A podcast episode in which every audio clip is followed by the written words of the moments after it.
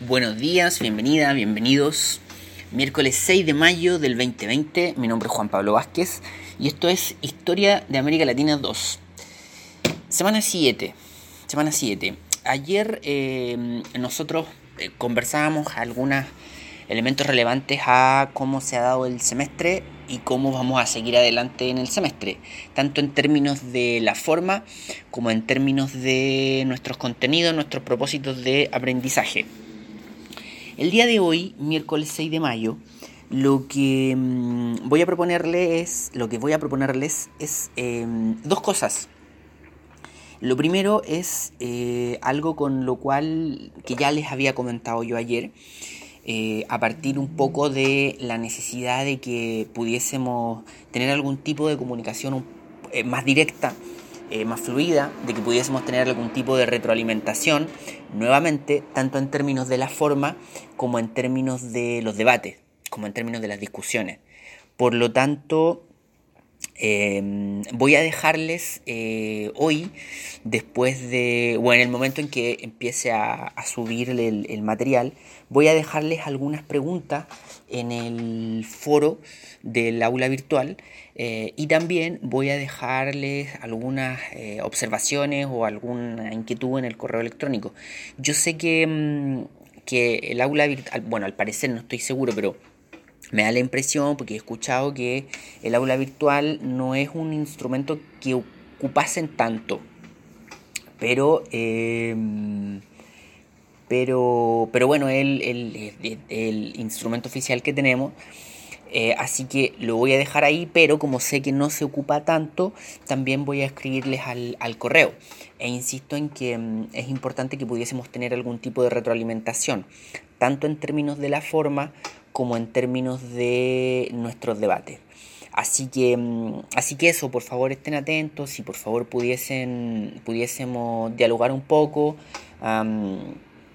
con la pregunta en el foro, con el correo, etcétera. Eh, así que eso, por favor, atentos a, aquello. Y en términos... Eh, y bueno, y lo segundo es que vamos a seguir con el ejercicio que iniciamos ayer y que tenía que ver con esta puesta en marcha durante la semana anterior y esta semana de una mm, eh, articulación y síntesis de mm, los contenidos vistos durante marzo y abril o, bien los, los, debates que hemos dado, las temáticas que hemos discutido durante marzo, abril y, bueno, durante todo esto lo, que llevamos del semestre. Entonces la idea era hacer una eh, articulación y una síntesis de todo eso. Como cada miércoles, como cada martes y como cada miércoles, vamos a seguir con nuestro mecanismo bien artesanal, bien simple, de en lo posible ir revisando este archivo de audio al mismo tiempo que se va revisando em, el archivo de PDF que cada martes y cada miércoles pongo a vuestra disposición. Em, evidentemente, pequeño paréntesis, evidentemente que eh, los audios quedan y que después cada uno, como habíamos dicho ya la primera la segunda clase, la razón por la cual hacemos el podcast, porque después los audios quedan y lo pueden escuchar en, diferentes circunstancias. Pero claro, por lo menos una vez o por lo menos la primera vez, eh, el, audio con el archivo de texto son complementarios. Entonces, ojalá pudiesen, pudiesen trabajar así, ¿no? viéndolos por lo menos una vez ambos complementariamente. Entonces vámonos por favor al archivo de, mm, de texto, al archivo PDF que les he enviado eh, y en, bueno, en la primera lámina, como siempre, está la presentación general de la asignatura, eh, los datos extremadamente generales. Y en la segunda lámina, eh, los propósitos de aprendizaje para hoy. y que básicamente son los mismos de ayer. Hoy no hay absolutamente nada nuevo en esta presentación y en estas láminas. Bueno, hay una cosa nueva y les voy a, cuando aparezca se los voy a, mencionar. Pero básicamente la idea es que acá no haya nada nuevo, ni haya nuevos contenidos, ni, ni, avanzar hacia, hacia territorio desconocido, sino que básicamente, y como dice acá en la lámina 2 los propósitos de aprendizaje, lo que nos esperamos ahora es, igual que ayer, sintetizar y articular los contenidos entregados en el material puesto a disposición durante marzo y abril, e identificar y reconocer problemáticas referenciales y claves para el estudio de la historia latinoamericana entre fines del siglo XIX y la primera mitad del siglo XX. O sea, básicamente lo que planteábamos ayer. Em, establecer determinados ejes temáticos de todo lo que habíamos conversado nosotros durante marzo y abril, identificar esos ejes temáticos, eh, grandes referentes temáticos, los títulos, digamos, los titulares de lo que em, hemos conversado en, lo que va del semestre, eh, y articularlos, ¿no? darle un, sentido de articulación histórica, establecerlos vinculados históricamente los unos a los otros, y después de eso intentar em, sintetizar o, por lo menos reconocer los elementos que pudiesen ser los más relevantes o, o, las claves fundamentales de cada uno de esos ejes temáticos, de esos ejes referenciales.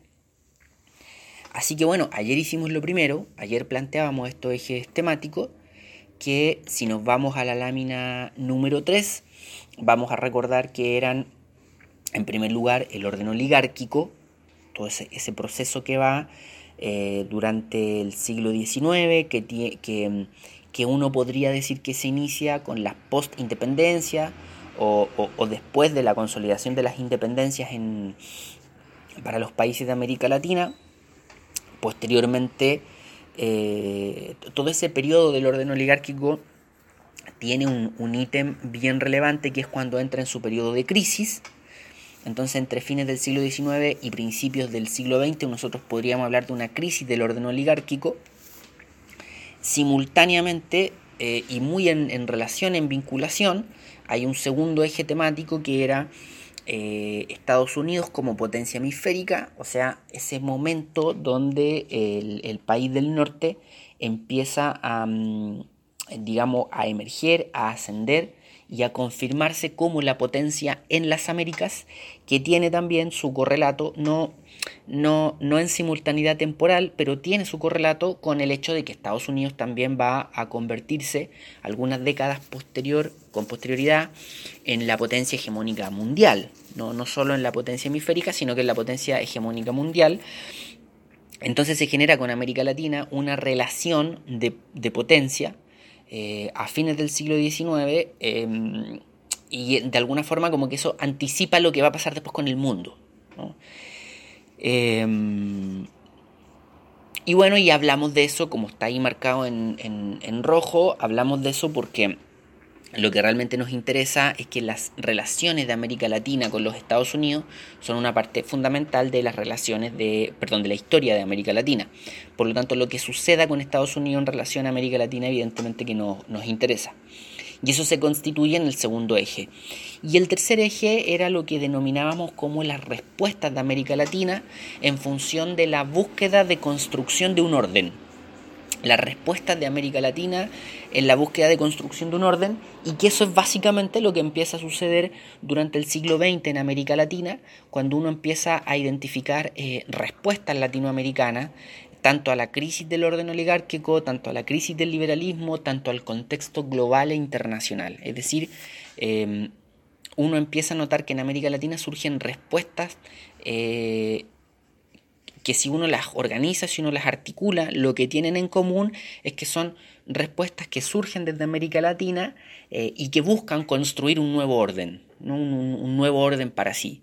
Eh, y en ese, mm, en ese, digamos, en este gran eje temático teníamos como un subítem o como un ítem o como un fenómeno que responde a esa lógica, la Revolución Mexicana, que es un fenómeno bastante, mm, em, digamos, temprano en, el siglo XX, que va en la década del 10.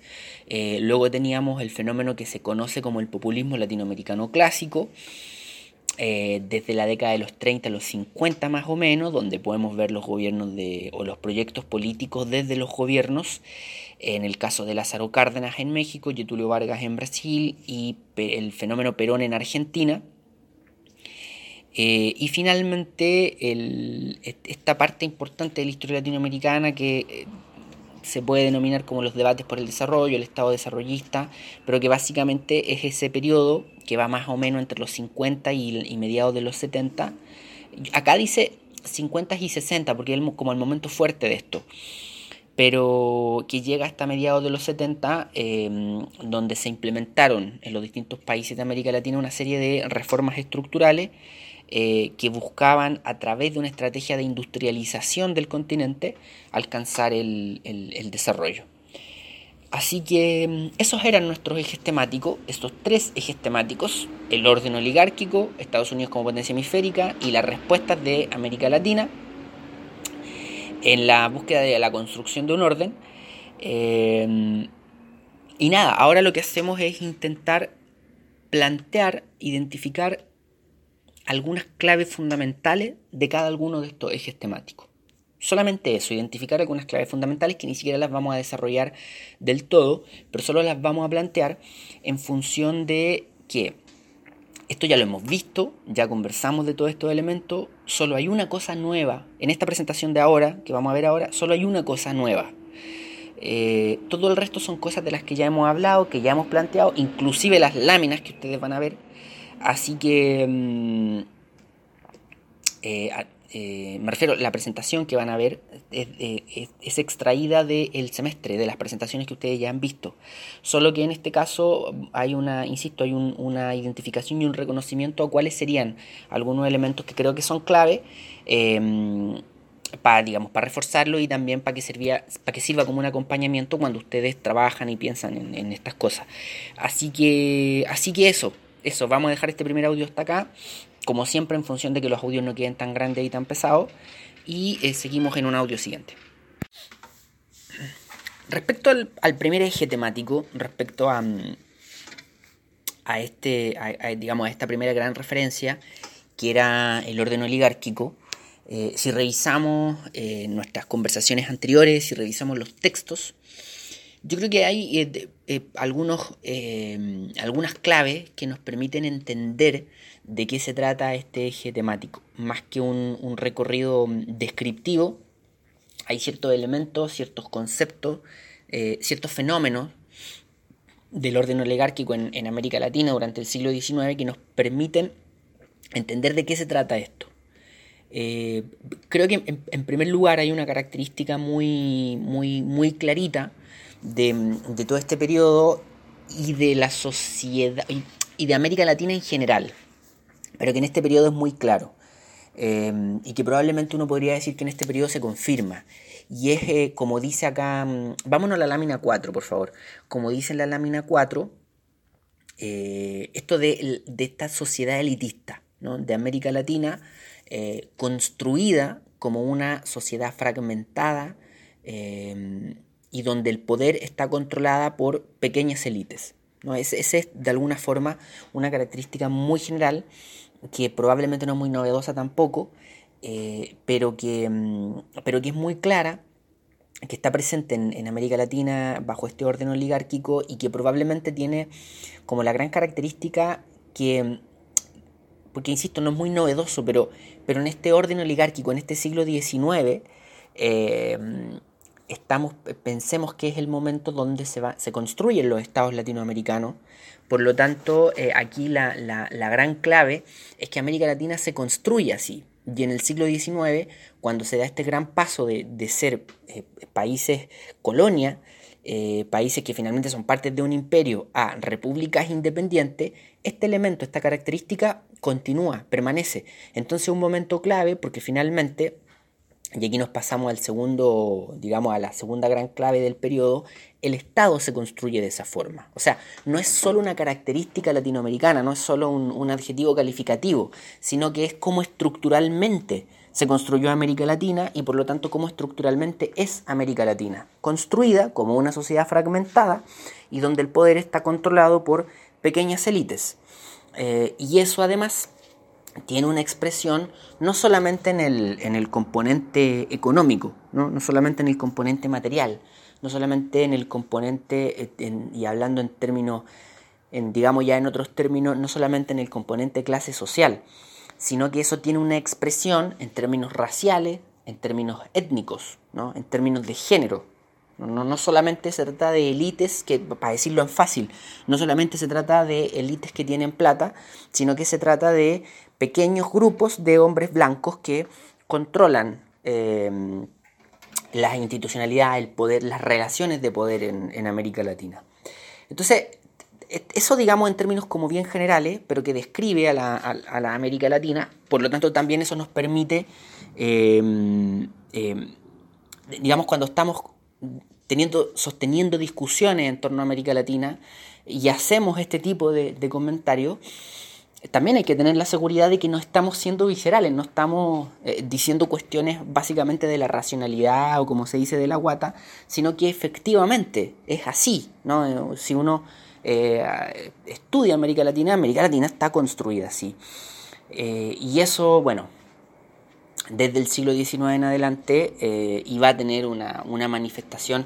Aquí uno puede buscar múltiples manifestaciones en la realidad de esta gran eh, característica. hay cosas eh, eh, bien, digamos, bien expresivas, como los, digamos, los apellidos de, de, las grandes empresas, los apellidos, las redes de los, de los presidentes, el, en fin, en fin. Em, bueno, el, y el Estado, el Estado latinoamericano, el Estado fue construido por lo como una segunda clave relevante, el Estado fue construido bajo este orden oligárquico.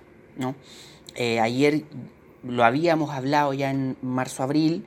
Eh, ayer yo volví a plantear esta, esta duda de si se podía hablar de un Estado oligárquico o no, independiente de esa fineza, de ese detalle, de esa sutileza. Acá lo relevante es que el Estado latinoamericano fue construido digamos, los distintos estados latinoamericanos fue construido bajo un orden oligárquico. Por lo tanto, tiene también esas características. ¿no? También es un estado controlado por pequeñas élites eh, que controlan las relaciones de poder em, y que es, digamos, fruto, que está encima de una, una, representación institucional de una sociedad profundamente fragmentada. Por lo tanto, el Estado también responde a esa lógica. Es un Estado eh, liberal pero a su vez controlado eh, o construido bajo un orden oligárquico.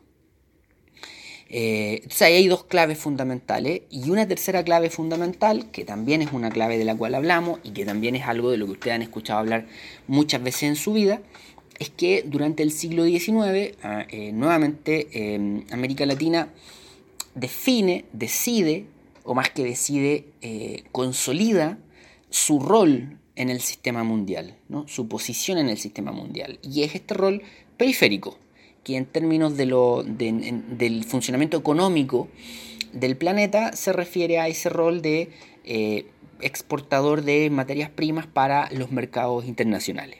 Y ahí van a haber una serie de, nombres, de, denominativos, etc. Pero básicamente tiene que ver con ese rol periférico en el sistema mundial. Eh, antes del siglo XIX, cuando éramos colonia de, España, evidentemente que también se ocupaba un rol periférico en el sistema mundial, pero ¿cuál es la gran diferencia? Insisto, que en el siglo XIX se provoca este, este gran cambio político de que América Latina pasa de ser eh, colonia del Imperio Español a ser repúblicas independientes, por lo tanto es un momento donde hay un cambio, ¿no? Podría haber un cambio de eje América Latina podría buscar construirse de una forma distinta, pero finalmente durante el siglo XIX se consolida el hecho de que eh, América Latina eh, ocupa un rol periférico en el sistema mundial. Y eso hasta mm, la actualidad y contando. Eso hasta el día de hoy y contando. Eh, ahí hay algunas claves relevantes. Y si nos vamos a la lámina 5, hay otras claves que también son relevantes que en realidad em, refuerzan lo anterior, no, cambian el, panorama ni se ofrecen como distintas, pero sí refuerzan lo que comentábamos a partir de la lámina anterior. Por una parte, eh, esto que en, algunos de los textos particularmente se nos menciona como el triunfo del liberalismo, eh, por eso esta lógica del orden oligárquico, que es tanto oligárquico como liberal, porque efectivamente en términos de las relaciones económicas globales hay una suerte de triunfo del liberalismo económico eh, y América Latina, en tanto región periférica del sistema mundial, es, parte de aquello, es parte como periferia, parte pasiva, pero es parte. En segundo lugar, que hay una convivencia en América Latina eh, de la oligarquía y el liberalismo, eh, de este orden oligárquico con ciertos funcionamientos de la economía y con ciertos elementos incluso filosóficos que son liberales. Yo insistí ayer, eh, o sea, yo, claro, insistía porque lo habíamos hablado antes también. Em, es un orden oligárquico, o sea, las relaciones de poder están controladas por una pequeña élite que subordina a las grandes masas de, población y esas grandes masas son los sectores populares e inclusive algunos manchones de, de burguesía que se oponen a este orden oligárquico, pero básicamente son pequeñas élites que controlan las relaciones de poder Em, pero a su vez hay un funcionamiento que uno podría decir que tiene varios elementos liberales. Em, no es un, orden monárquico, es un orden eh, relativamente republicano. Eh, hay ciertos valores heredados incluso de la Revolución Francesa. Eh, y en términos económicos funciona bajo una lógica, insisto, liberal. Entonces conviven, conviven estos dos mundos de eh, lo oligárquico y, lo liberal. Eh, y una herencia del, antiguo orden como una tercera característica, acá en, la lámina número 5, un tercer elemento relevante, una tercera clave o, una, nueva, o una nueva gran característica que se suma a, las tres claves que ya planteábamos. Eh, y que en realidad es un elemento bien relevante. Yo me acuerdo cuando lo, planteamos por primera vez hace ya varias semanas atrás. Eh, esto lo, planteaba mm, directamente Williamson, que es uno de los autores que trabajamos durante el semestre. Eh, y es una característica bien relevante eh, y, bien, y bien compleja. Bueno, en realidad no es tan compleja, pero sí es bien interesante.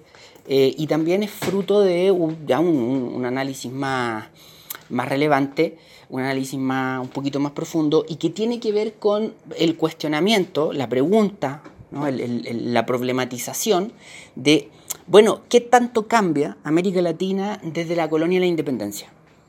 ¿Qué, qué o, qué, tanto cambia con la independencia? ¿Qué tanto cambia América Latina desde eh, el orden, desde el antiguo orden desde ese orden imperial, desde ese orden como colonia, al periodo oligárquico. ¿Qué tanto cambian las relaciones de poder? Y es evidente que hay cambios fundamentales en términos institucionales. Es clarito, no, no, puede ser de otro modo, es así de evidente. Eh, o sea, ya no somos colonia del Imperio Español, pero en cuanto al orden, en cuanto a, a, las relaciones de poder internamente, en cuanto a quienes controlan el, poder en los países de América Latina, ¿cuánto hay de herencia del antiguo orden? O sea, ¿cuánto cambió efectivamente? Eh, y ese es un poco el elemento que aporta Williamson con esa, con esa mirada, con esa reflexión, y que es bien, es bien interesante.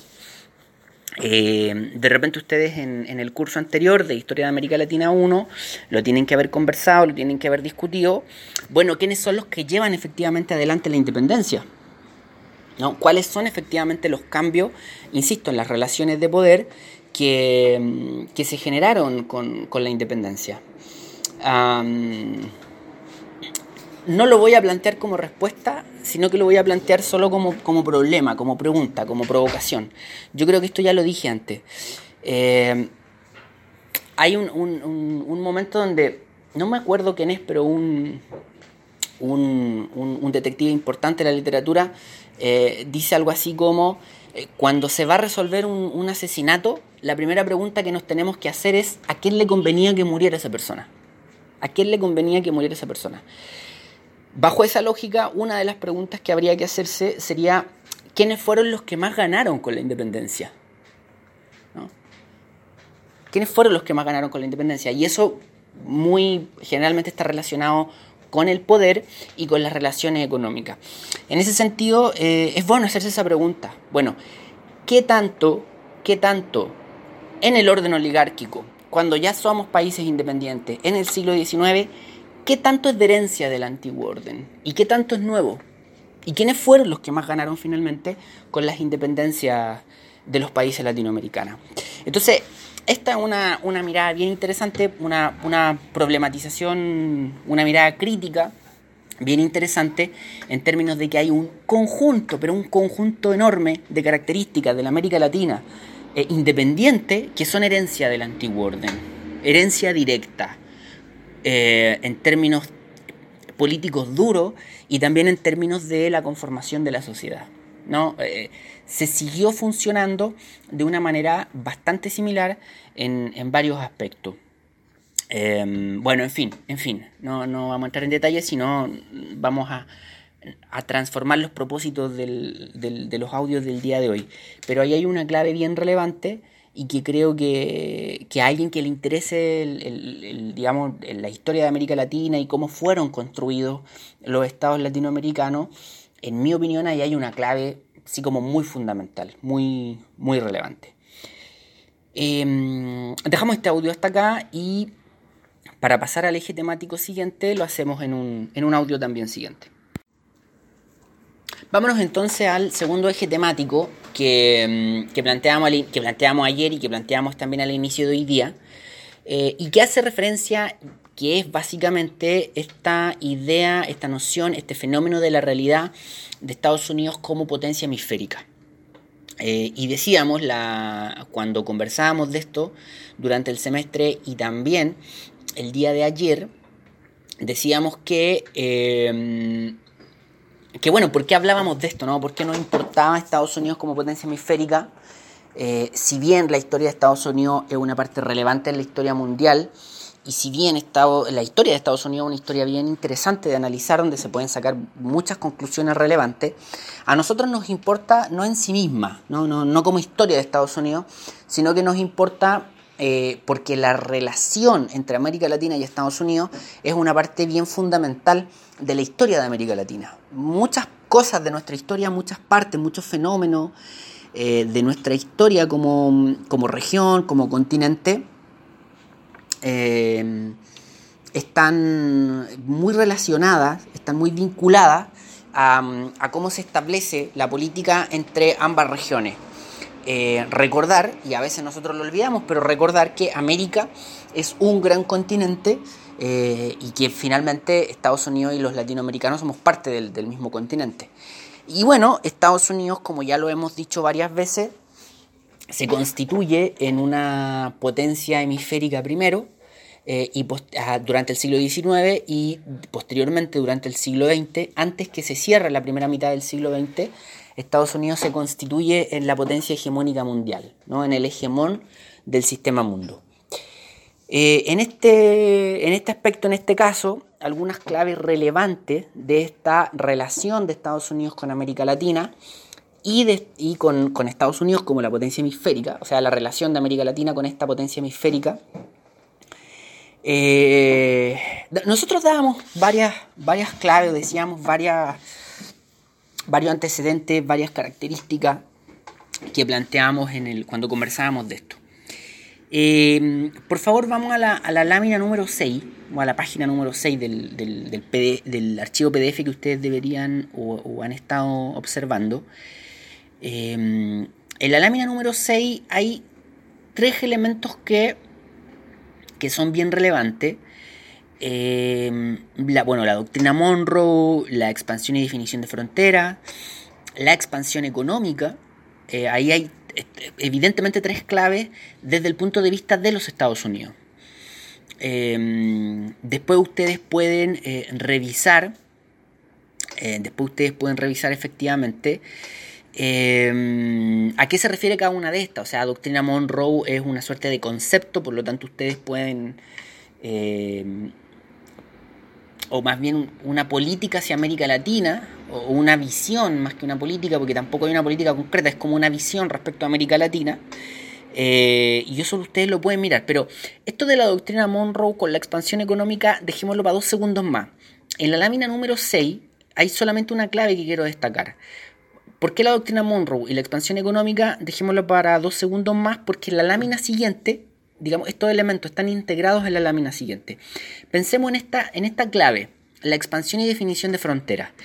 Em, la expansión y definición de fronteras hace relación y esto tal vez es demasiado propio de los Estados Unidos, pero hace relación a la, a la propia forma en la cual Estados Unidos ha sido construido, eh, en la cual la expansión de frontera es una, una característica, un fenómeno eh, clave en la construcción de, Estados Unidos, ¿no? en la construcción del país.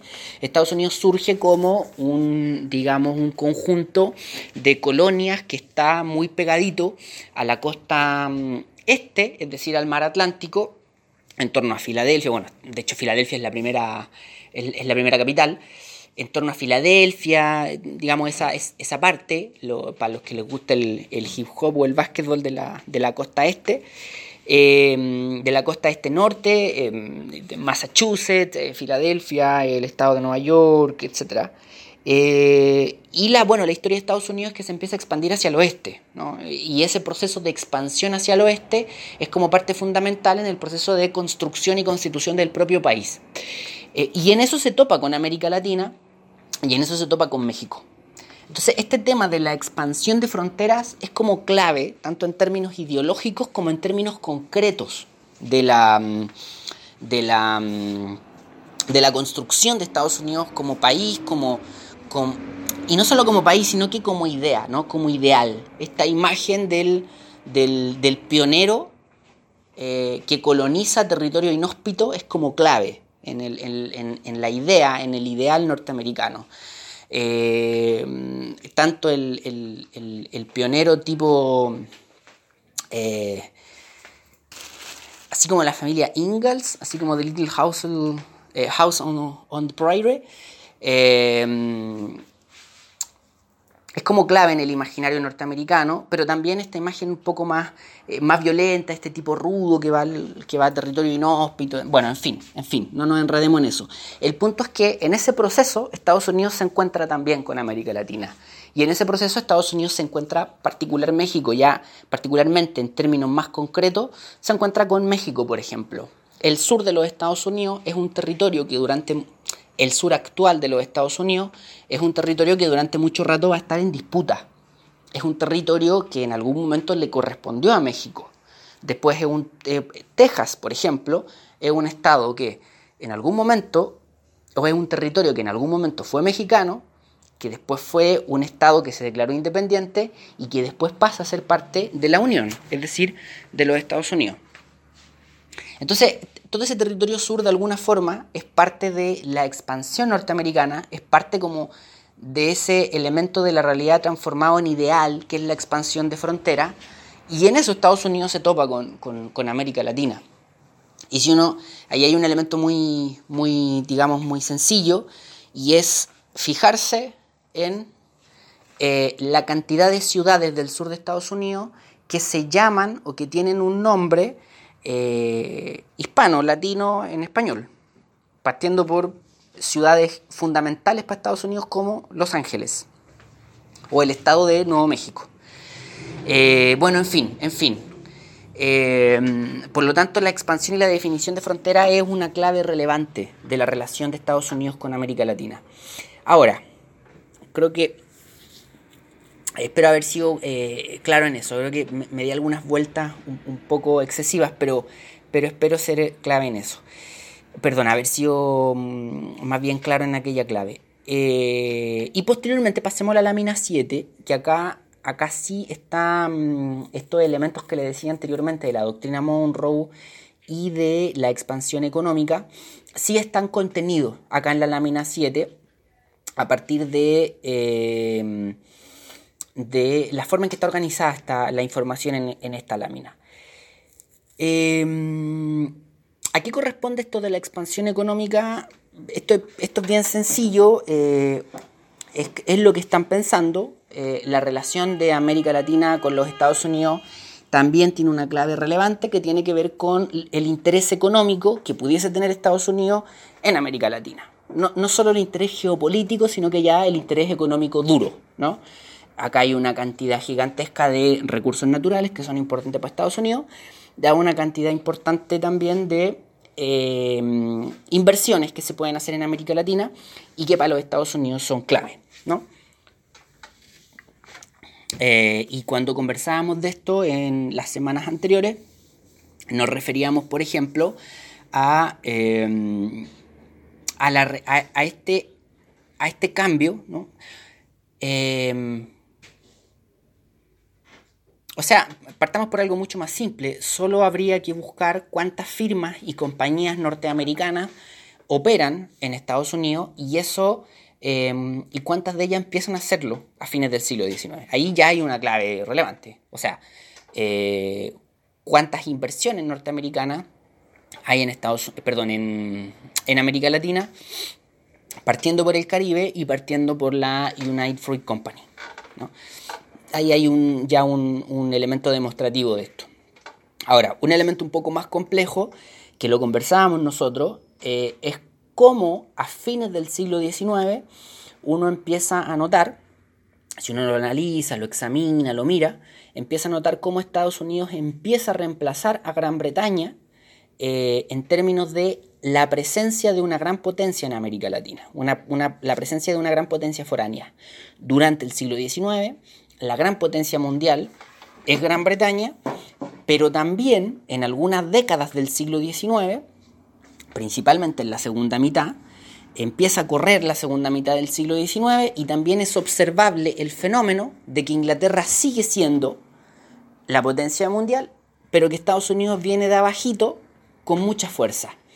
Yo creo que ayer lo ponían en términos más simples. Si esto es una carrera entre Estados Unidos y Gran Bretaña, uno ve que Gran Bretaña todavía va delante de Estados Unidos, pero Estados Unidos va avanzando más rápido. Mientras Gran Bretaña va a 30 km por hora, Estados Unidos va a 50 km por hora. De atrás, pero a 50 km por hora. Entonces uno proyecta, es proyectable, que en algún momento lo va a sobrepasar. Y durante la segunda mitad del siglo XIX, particularmente a fines del siglo XIX, ese fenómeno en América Latina se da. Inglaterra empieza a perder la hegemonía que tenía y Estados Unidos empieza a ganar esta hegemonía como potencia hegemónica, perdón, hemisférica y que finalmente va, a tener su correlato a nivel global. Eh, ese es un, sector, ese es un fenómeno relevante. Eh, también otra clave relevante de esta relación Estados Unidos-América Latina es finalmente las intervenciones norteamericanas, ¿no? Porque, porque, bueno, generalmente nosotros tenemos en la cabeza las intervenciones norteamericanas de la segunda mitad del siglo XX.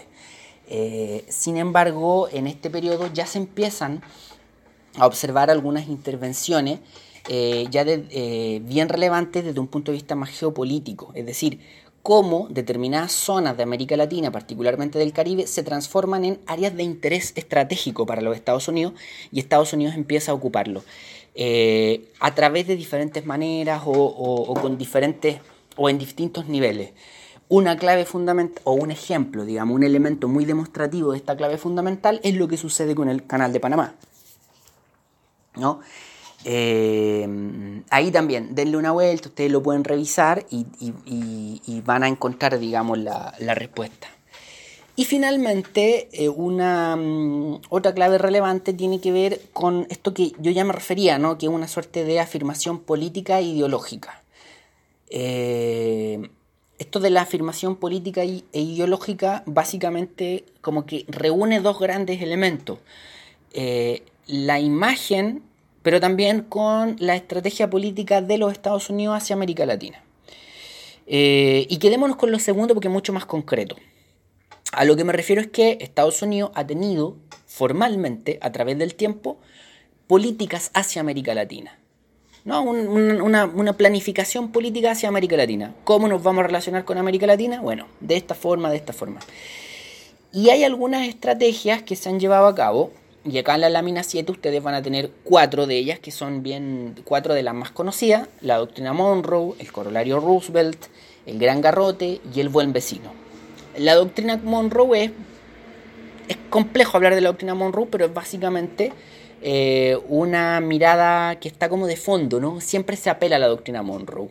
Eh, el corolario Roosevelt, la política del gran garrote y el buen vecino son políticas hacia América Latina más específicas, eh, tanto políticamente como en el tiempo.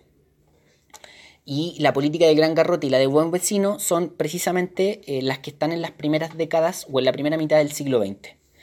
Eh, entonces ahí también si les interesa un poco este tema y denle una vuelta, ahí hay claves importantes. Insisto, es específicamente la política que Estados Unidos estableció hacia América Latina. Eh, entonces creo que ahí tenemos varias claves como relevantes que se pueden ir estudiando, digamos, varias claves, varias pistas importantes que se pueden seguir como para entender esta relación de Estados Unidos con América Latina, siendo Estados Unidos la potencia hemisférica. Um, eso, así que dejamos este, este eje temático hasta este punto y también este audio lo dejamos hasta este punto y volvemos con el último o uno de los dos últimos audios para referirnos al tercer eje temático con sus tres ítems. Y entremos en nuestro tercer eje temático en cuestión, que le pusimos como título a falta de, de algo que pudiese, eh, o de un concepto que pudiese reunir más claramente eh, los fenómenos que se van generando en las primeras décadas del siglo XX en América Latina. Em, lo titulamos algo así como Respuestas de América Latina en la búsqueda de la construcción de un orden. Eh, este era nuestro tercer eje temático y que básicamente reunía una serie de fenómenos que se habían generado en América Latina en las primeras décadas del siglo XX y que si uno le buscaba eh, elementos en común, si uno le buscaba características en común, podía encontrar el hecho de que se planteaban, se constituían en respuestas, en alternativas o en búsquedas de la construcción de un nuevo orden eh, en respuesta eh, eh, a, esa crisis del orden oligárquico, en respuesta al contexto global que se estaba generando. Entonces nosotros dijimos en, América Latina, por ejemplo, en, las primeras décadas del... Bueno, y paréntesis a todo esto con, con las disculpas y todas las excusas del caso, de, tener que hacer un recorrido tan, tan general, tan visto desde arriba, y tener que perdernos de cosas tan relevantes como como todo el despertar, el surgimiento, la conflictividad del, movimiento obrero a fines del siglo XIX, principios del XX, como el despertar del, del, de, digamos, hay una serie de fenómenos que tienen que ver con eh, la exigencia de la inclusión de, sectores de la, de la sociedad que, estaban absolutamente excluidos y que en esta época empiezan también a, a despertar y a exigir su, su inclusión. Eh, que son eh, eh, fenómenos bien relevantes. Cuando, leíamos, por ejemplo, los textos y revisábamos los textos hace varias semanas atrás, uno de los autores nos planteaba cómo van a surgir expresiones políticas antioligárquicas, por ejemplo. Entonces, de alguna forma, em, todo aquello está contenido entre la crisis del orden oligárquico y este eje temático que quiero plantear como de respuestas desde América Latina. Eh, entonces, bueno, bueno, decíamos que, eh, o los textos nos planteaban que, mm, que, en América Latina en las primeras décadas del, siglo XX, probablemente la, segunda, tercera década, empiezan a surgir lo que el texto nos planteaba como expresiones de, nacionalismo. ¿no? Eh, vámonos por favor a la lámina 8. Entonces habían ciertas expresiones de nacionalismo y los autores nos planteaban que habían algo así como reacciones nacionalistas, ¿no? Eh, y que esas reacciones nacionalistas durante las primeras décadas del siglo XX se podían ver, se podían revisar en términos tanto del pensamiento, o sea, surgen intelectuales con elementos nacionalistas, surgen ideas, pensamiento con elementos de nacionalismo, pero también surgen expresiones políticas en duro, ¿no? expresiones políticas en, concreto. Eh, para plantearlo en términos eh, más, más, más, más, de ejemplo, eh, em, cuando Williamson nos habla de esto, cuando Williamson nos habla de esto, que está la bibliografía, todo eso, por ejemplo, perdón, da el caso de Perú, tanto de Mariátegui, desde el punto de vista del pensamiento latinoamericano, como de eh, la final constitución del APRA, de, este partido peruano, que, que de alguna forma eh, es expresión de ese pensamiento latinoamericano o de esa reacción nacionalista. Entonces ahí hay como dos elementos, desde el punto de vista del pensamiento como desde el punto de vista de la expresión política más, dura. Y los autores nos hablan también de una suerte de muerte del liberalismo latinoamericano, ¿no? que es como más, más complejo de, plantear, más complejo de, discutir.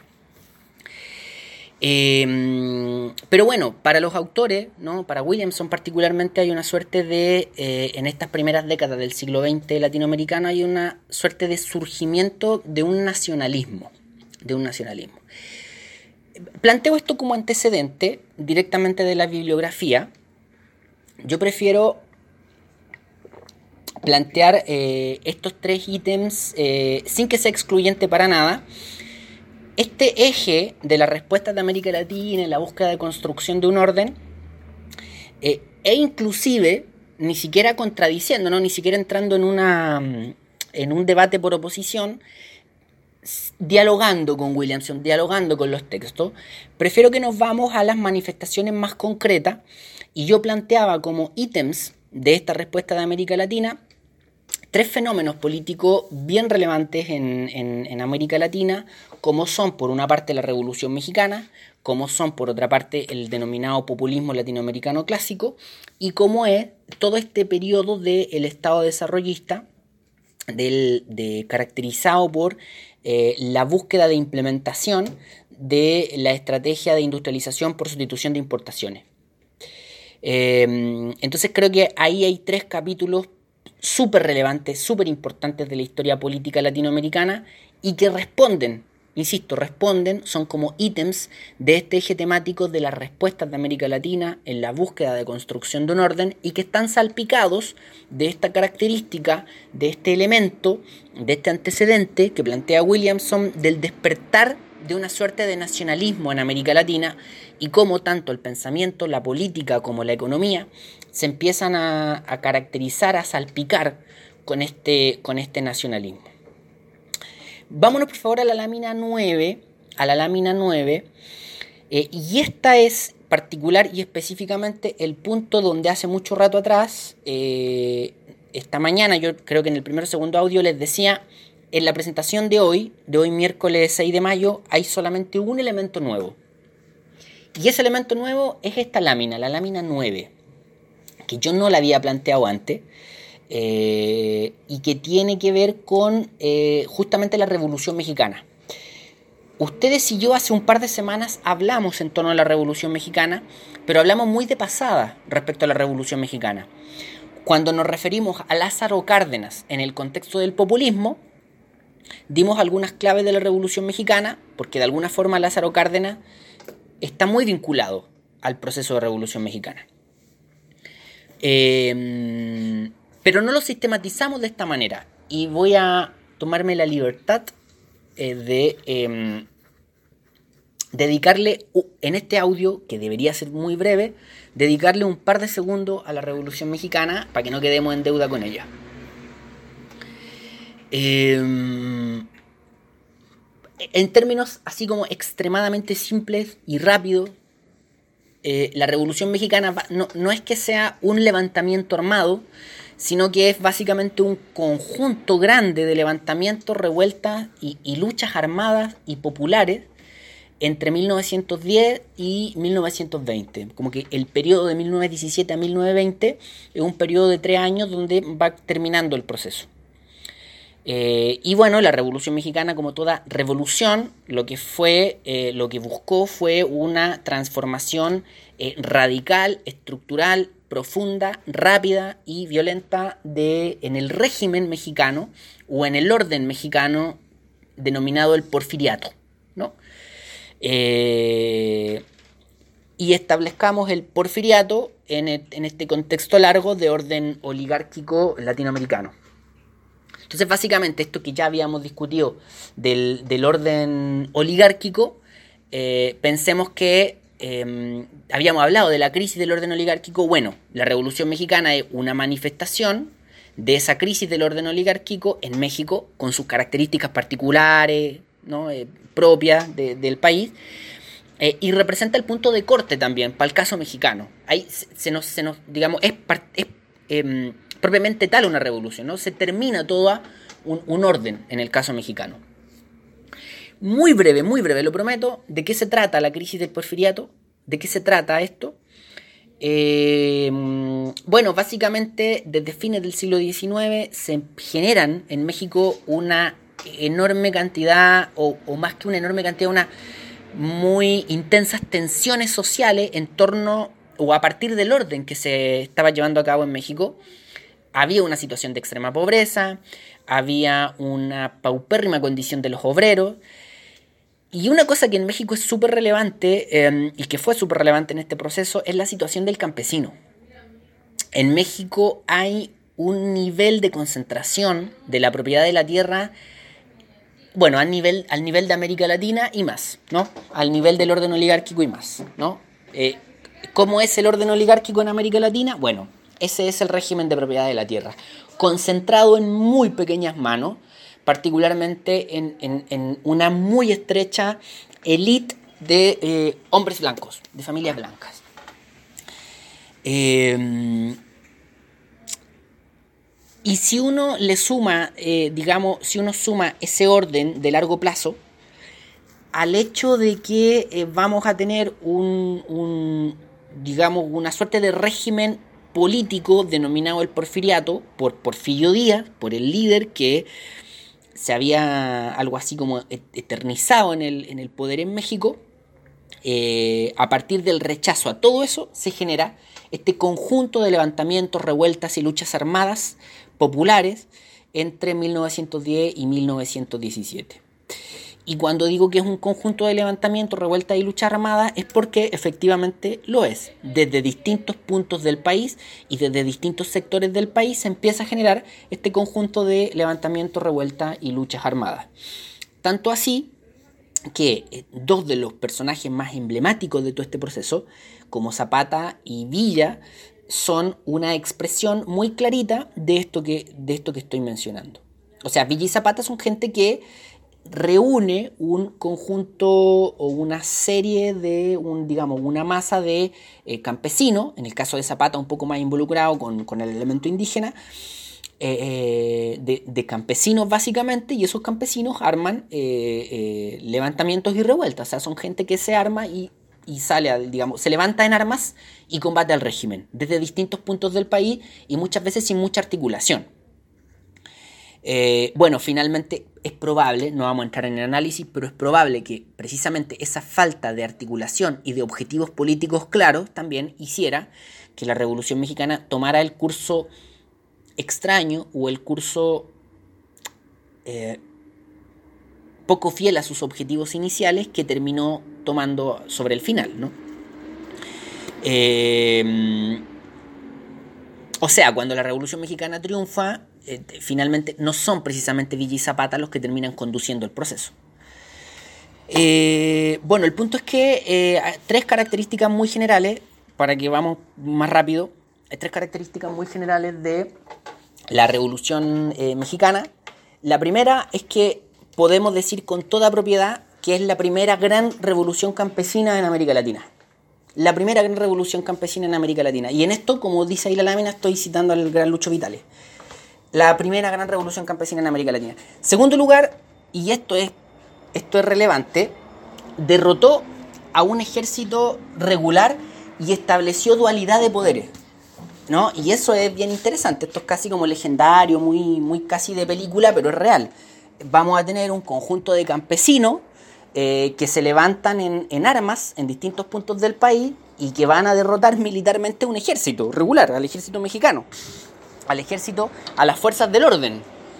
Eh, eso en segundo lugar. Y en tercer lugar, eh, y esto es clave, yo lo hemos dicho varias veces y lo voy a volver a repetir porque me parece fundamental. De la Revolución Mexicana, una de las cosas más relevantes que surge es una constitución con una serie de derechos y garantías sociales y con aspectos anticlericales también.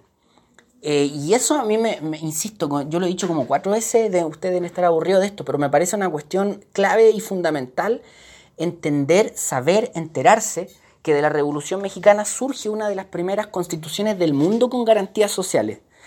Eh, y más evidente todavía, y esto lo mencionábamos ayer, la Revolución Rusa de 1917, bueno, la Revolución Mexicana es de antes. ¿no? Este cuestionamiento al orden establecido, en el caso mexicano, es es, anterior a la, a la revolución soviética. O sea, los mexicanos lo están haciendo antes que los soviéticos. Pero bueno, pero bueno. Eh, ahí hay como tres características súper relevantes de la Revolución Mexicana. Y finalmente también eh, plantear que eh, otra característica clave es que la Revolución Mexicana va a jugar un papel muy, o sea, va a ser muy influyente en diferentes procesos de la historia latinoamericana, en, tanto en procesos políticos como procesos eh, sociales, como otros levantamientos, otras revoluciones, o otras búsquedas o intentos de revoluciones. Y desde el punto de vista del pensamiento, la Revolución Mexicana va a influenciar mucho corrientes de pensamiento como el indigenismo, como el agrarismo, eh, el sandinismo está muy influenciado por la Revolución Mexicana, Mariátegui está muy influenciado por la Revolución Mexicana. Y cuando Williamson habla de este despertar de un nacionalismo en América Latina, o de un surgimiento de un nacionalismo en América Latina, la Revolución Mexicana juega un doble papel.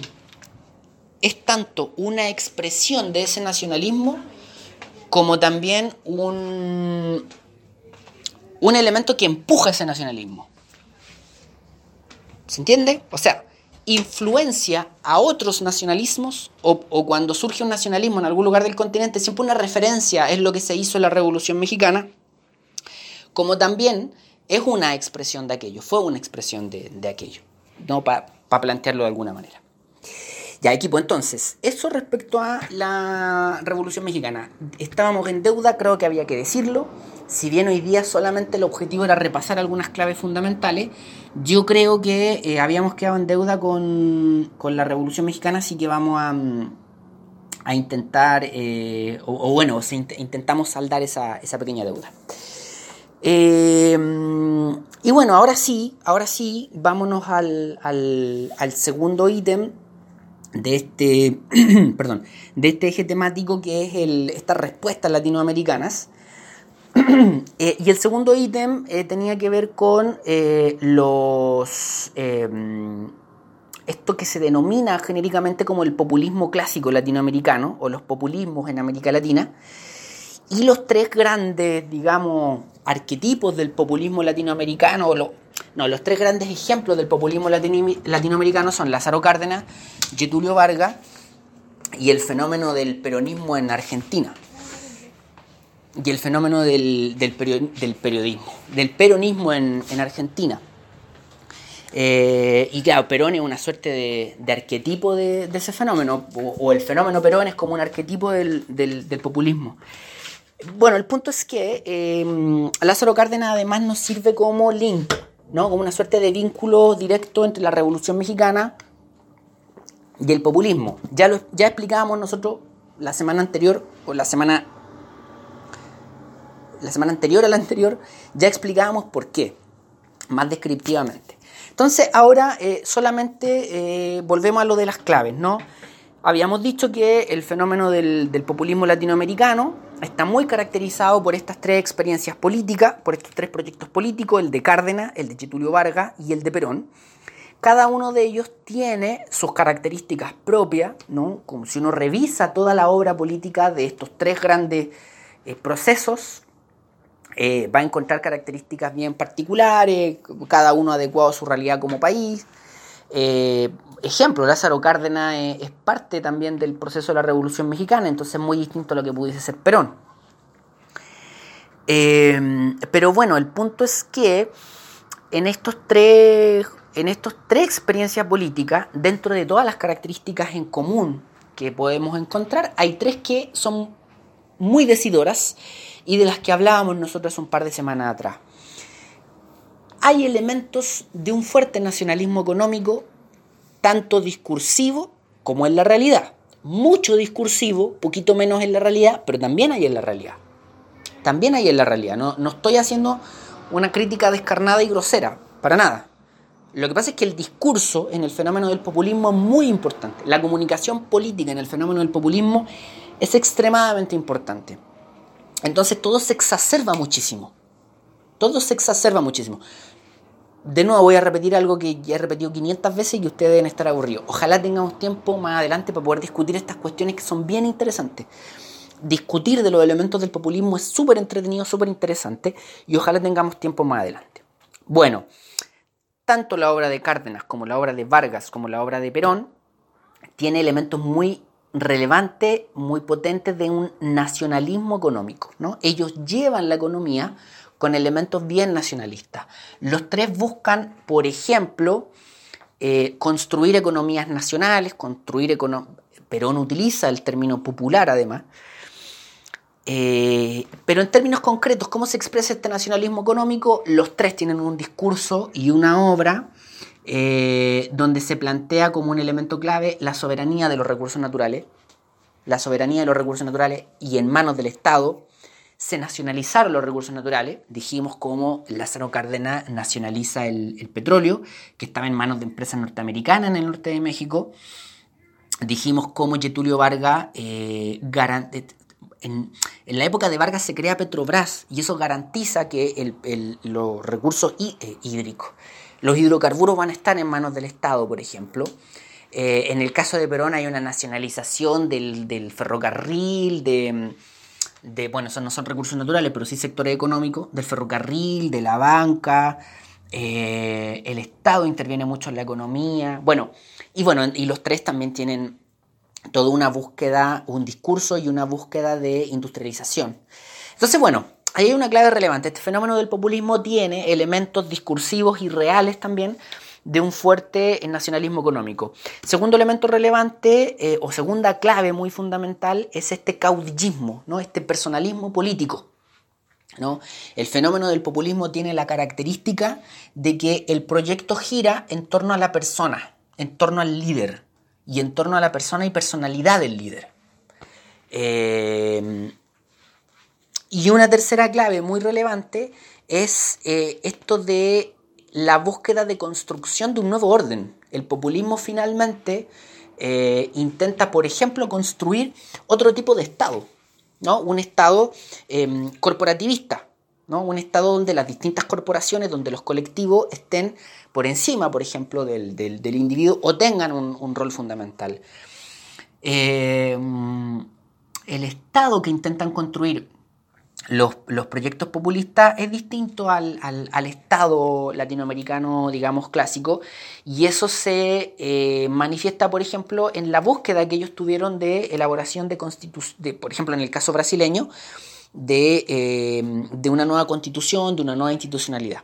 Ahora, más allá de entrar en detalle en términos de qué se trata esto, acá lo relevante es cómo estos proyectos tienen en común que se plantearon la construcción de un nuevo orden, que se plantearon la construcción de una nueva institucionalidad, ¿no? Y que intentaron hacerse cargo de una serie de problemáticas y elementos pendientes que América Latina tenía, bueno, así, ¿no? Tenía pendiente, que no había resuelto. Eh, elementos que bajo el orden oligárquico no eran tema, no eran relevantes, y elementos que en las, últimas, en las primeras décadas del siglo XX no se habían logrado resolver. El populismo latinoamericano, le gusta a la gente no le gusta el populismo, eh, se intentó hacer cargo de em, nuestro atrasado estado económico, se intentó hacer cargo de los problemas sociales, se intentó hacer cargo de la desigualdad y la heterogeneidad estructural de la sociedad latinoamericana. Ahora, que lo hiciera bien o mal es otro tema. El punto es que, si uno lo analiza fríamente, terminan siendo proyectos de construcción de un nuevo orden. Exitosos o fracasados, bueno, terminan siendo proyectos de construcción eh, de un nuevo orden. Todavía en, Brasil hay elementos fuertes, por ejemplo, de la obra de, de Getulio Vargas. Y finalmente, para ir cerrando, eh, el tercer ítem de este tercer eje temático de las respuestas latinoamericanas en el siglo XX era el de el Estado desarrollista en América Latina. Nos vamos a la lámina número 12 y ahí tenemos algunas características de, de este proceso y que básicamente, no vamos a entrar en detalle, pero que básicamente eh, aquí hay una, mm, una, clave, digamos, relevante y es, se genera en América Latina todo un pensamiento en términos de el, em, en términos del desarrollo, en términos de esta pregunta que es, o de este problema de análisis intelectual y de la realidad, que es eh, ¿Qué pasa con el atraso económico latinoamericano? ¿Por qué este atraso económico latinoamericano? ¿Por qué esta condición de subdesarrollo? ¿Cómo alcanzar esa otra condición de desarrollo? Em, y si profundizamos más todavía, aquí también surge la pregunta de ese desarrollo del que nos hablan los países desarrollados ya, ¿es un desarrollo que podemos imitar? ¿Podemos aspirar a eso? Si seguimos el, paso a paso que ellos nos dan, ¿vamos a llegar a ser como ellos? Entonces en América Latina se empiezan a discutir eh, eh, estas preguntas, se empiezan a intentar responder estas preguntas y se genera desde la década de los 50 en adelante todo un proceso de, insisto, yo lo planteé así en clase o en, los audios anteriores, que va como en dos carriles que se vinculan, que están totalmente comunicados. Por una parte, todo un pensamiento económico y por otra parte, toda una serie de reformas estructurales de política económica en América Latina en función de alcanzar el desarrollo.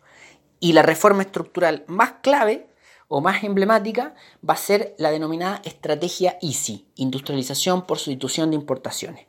Es decir, los países latinoamericanos se plantearon el objetivo de industrializarse, pues pensaban que industrializándose iban a encontrar el camino hacia, hacia, el, hacia el desarrollo, en función de que siendo países industrializados íbamos a abandonar esa posición que consolidamos en el siglo XIX de exportador de materias primas y recursos naturales a los países centrales.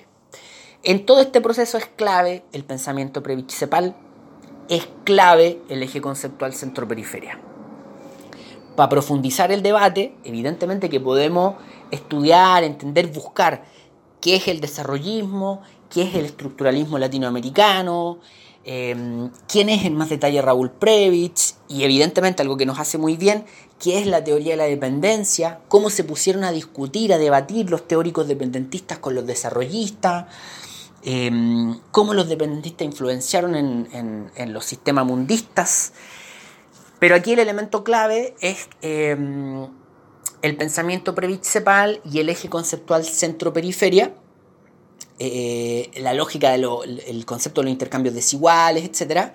Y cómo eso es tomado efectivamente eh, por las políticas económicas de los distintos países y traducido a reformas estructurales que se intentaron implementar en, América Latina. Ahí hay claves fundamentales que no vamos a desarrollar ahora, pero que son, insisto, fundamentales como para entender este, este proceso. Eh, equipo, Queridos y queridas, entonces, dejemos, dejemos esto hasta acá.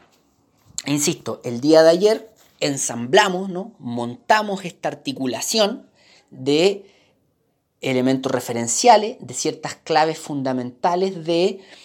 Em, ¿De qué? De eh, lo que hemos conversado a lo largo del semestre. Dijimos, ahí, si uno revisa todo el material que hemos subido, hay algo así como tres grandes ejes temáticos esos ejes temáticos el día de ayer, martes 5 de mayo, le intentamos dar un sentido de vinculación histórica, un sentido de continuidad histórica, los intentamos articular y hoy día, ya una vez articulado, intentamos establecer, discutir, o conversar en torno a algunas claves fundamentales de cada uno de, de estos elementos. Ojalá que, o de cada uno de estos ejes temáticos. Ojalá que la conversación de esta mañana haya tenido menos de repetición y más de Em, reforzamiento, de reforzar, de subrayar algunas ideas claves que tal vez no habían quedado del todo claras o que se habían perdido en el aire eh, y que ahora las, digamos, las reforzamos, remarcamos su importancia, así ustedes pueden guiarse con esta conversación o por lo menos con esta conversación acompañamos eh, su, proceso de estudio. Así que eso, equipo, voy a insistir con el hecho de que eh, necesitamos tener más comunicación, con el hecho de que necesitamos algún tipo de retroalimentación. Yo voy a dejarles un, mensaje de... Mm, voy a dejar algo en el foro. Voy a dejar un par de preguntas en el foro para que podamos tener alguna conversación. Les voy a dejar también mensajes en el correo electrónico. Y finalmente voy a, cuando se confirme la reunión de su generación, de su promoción con la escuela, voy a participar también de esa reunión para que podamos tener algún, algún tipo de intercambio. Insisto, es importante tanto en términos de la forma como en términos de los contenidos del semestre, porque mm, yo, empezando porque necesito tener claro si es que este método de archivo de texto y archivo de voz está funcionando o no. ¿no? Em, luego del proceso de, de, evaluación, del primer periodo de evaluaciones, el proceso nuestro ya no va a ser de tanto acompañamiento y va a ser ya más... O sea, ya no solo vamos a acompañar la lectura, sino que va a haber una, una situación de entregar más información y va a tener mucho más de mí, digamos, la, lo, lo, que conversemos. Entonces, es, es necesario que, mm, que tengamos esta retroalimentación para saber si esto está quedando claro, si está funcionando o no, para saber cómo vamos. Así que eso, por favor atento al, atentos y atentas al aula virtual, eh, que ahí va a quedar algún recado para ustedes. Eh, abrazos, saludos, nos estamos escuchando, nos estamos viendo, atentos a la comunicación y el próximo martes ya entramos en tierra derecha con nuestro primer periodo de evaluaciones. Por favor, eh, atención al aula virtual y a nuestros distintos canales de comunicación.